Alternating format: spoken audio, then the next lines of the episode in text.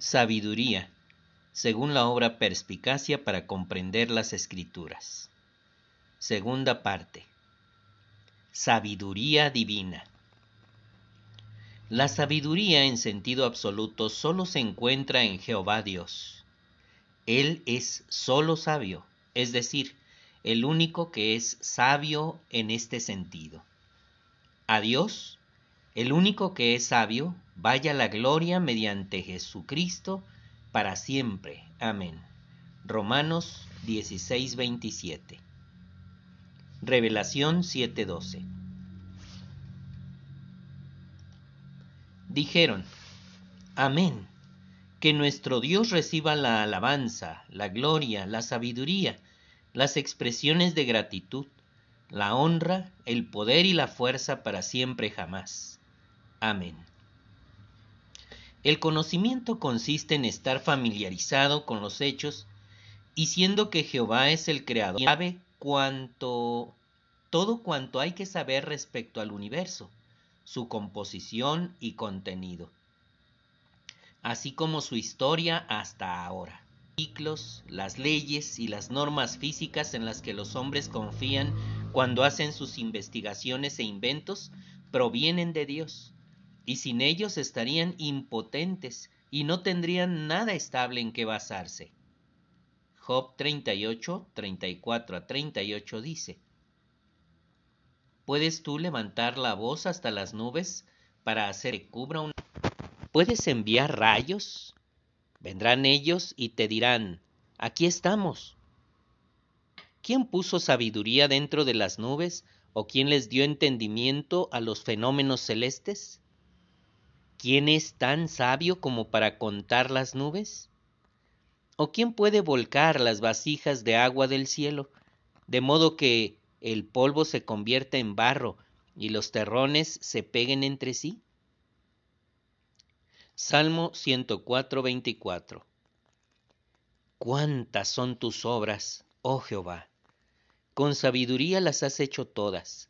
La tierra está llena de tus creaciones. Proverbios 3:19. Jehová puso los cimientos de la tierra con sabiduría. Estableció sólidamente los cielos con discernimiento. Jeremías 10, 12 y 13. Él es el que hizo la tierra, el que la hizo con su poder, aquel que estableció la tierra productiva con su sabiduría y que extendió los cielos con su entendimiento. Cuando deja oír su voz, las aguas del cielo se alborotan, y él hace subir las nubes desde los confines de la tierra. Hace relámpagos para la lluvia y saca el viento de sus almacenes. Lógicamente, sus normas morales son todavía más fundamentales para la estabilidad, el juicio sano y el éxito de la vida humana. Deuteronomio 32, 4 a 6 dice, Él es la roca, todo lo que hace es perfecto, porque todos sus caminos son justos. Es un Dios fiel que nunca comete injusticias. Él es justo y recto. Los que se han corrompido son ellos no son hijos de Él. Ellos tienen la culpa de su propio defecto. Son una generación retorcida y malvada. ¿Es así como debes tratar a Jehová, oh pueblo tonto e insensato? ¿No es Él tu Padre, al que le debes tu existencia, el que te creó y te estableció con firmeza? Véase en la misma obra Perspicacia para comprender las escrituras el tema Jehová, un Dios de normas morales. No hay nada que se escape de su entendimiento. Isaías 40, 13 y 14 dice, ¿Quién ha medido el espíritu de Jehová? ¿O quién puede ser su consejero y enseñarle? Aunque puede permitir que aparezcan ciertas cosas contrarias a sus normas justas y hasta que prosperen temporalmente, al final el futuro depende de él y se conformará exactamente a su voluntad. Las cosas que él dice tendrán éxito seguro. Isaías 55, 8 al 11 dice, Porque mis pensamientos no son los pensamientos de ustedes, y los caminos de ustedes no son mis caminos, afirma Jehová. Porque tal como los cielos están por encima de la tierra, así mis caminos están por encima de los caminos de ustedes, y mis pensamientos de los pensamientos de ustedes porque tal como la lluvia y la nieve caen desde los cielos y no regresan allí hasta que saturan la tierra, haciéndola producir y brotar, dándole semilla al sembrador y pan al que come, así será la palabra que sale de mi boca. No volverá a mí sin resultados. Sin falta hará lo que yo deseo y cumplirá con éxito lo que la envío a hacer.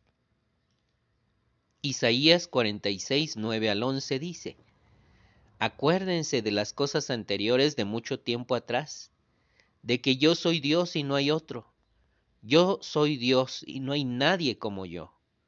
Desde el principio yo predigo el final y desde mucho tiempo atrás cosas que todavía no se han hecho.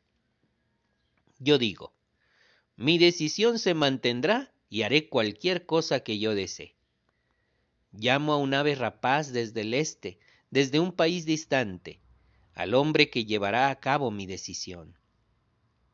Lo he dicho y lo haré. Me lo he propuesto y lo cumpliré. Todas estas razones hacen patente que el temor de Jehová es el comienzo de la sabiduría como expresa Proverbios 9:10. El temor de Jehová es el comienzo de la sabiduría y el conocimiento del Santísimo es entendimiento. ¿Quién no debería temerte, oh Rey de las Naciones? Porque eso es propio respecto a ti. Porque entre todos los sabios de las naciones y entre todas sus gobernaciones reales, no hay absolutamente nadie semejante a ti, dice Jeremías 17. Él es sabio de corazón y fuerte en poder. ¿Quién puede mostrarle terquedad y salir ileso? Como dice Job 9:4. Él tiene un corazón sabio y gran poder. ¿Quién puede hacerle frente y salir ileso? Y Proverbios 14:16. El sabio es cauteloso y se aparta del mal pero el insensato es imprudente y confía demasiado en sí mismo. Como es todopoderoso, puede intervenir a voluntad en los asuntos humanos, conducir según le plazca a los gobernantes o hasta eliminarlos con el fin de conseguir que sus revelaciones proféticas resulten infalibles. Daniel 2, 20 a 23 dice, Daniel dijo, Alabado sea el nombre de Dios por toda la eternidad, porque sólo de Él son la sabiduría y el poder. Él cambia tiempos y épocas, quita reyes y pone reyes. Da sabiduría a los sabios y conocimiento a los que tienen discernimiento. Revela las cosas profundas y las cosas ocultas. Sabe lo que está en la oscuridad y la luz reside con él. A ti te doy gracias y te alabo, oh Dios de mis antepasados, porque me has dado sabiduría y poder. Y ahora me has revelado lo que te hemos pedido. Nos has revelado lo que le preocupa al rey. La historia bíblica narra numerosos casos en los que poderosos reyes y sus astutos consejeros pretendieron oponer su sabiduría a la de Dios.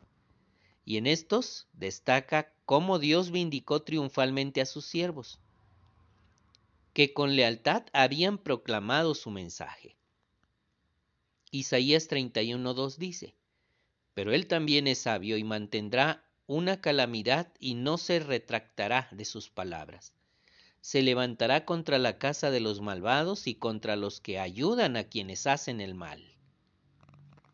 Isaías 44, 25 a 28. Yo frustro las señales de los que dicen cosas vacías, y soy el que hace que los adivinos se porten como tontos.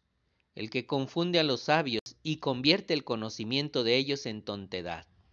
Soy el que hace que las palabras de sus siervos se realicen y cumple por completo las predicciones de sus mensajeros. El que dice de Jerusalén, será habitada, y de las ciudades de Judá, serán reconstruidas y restauraré sus ruinas.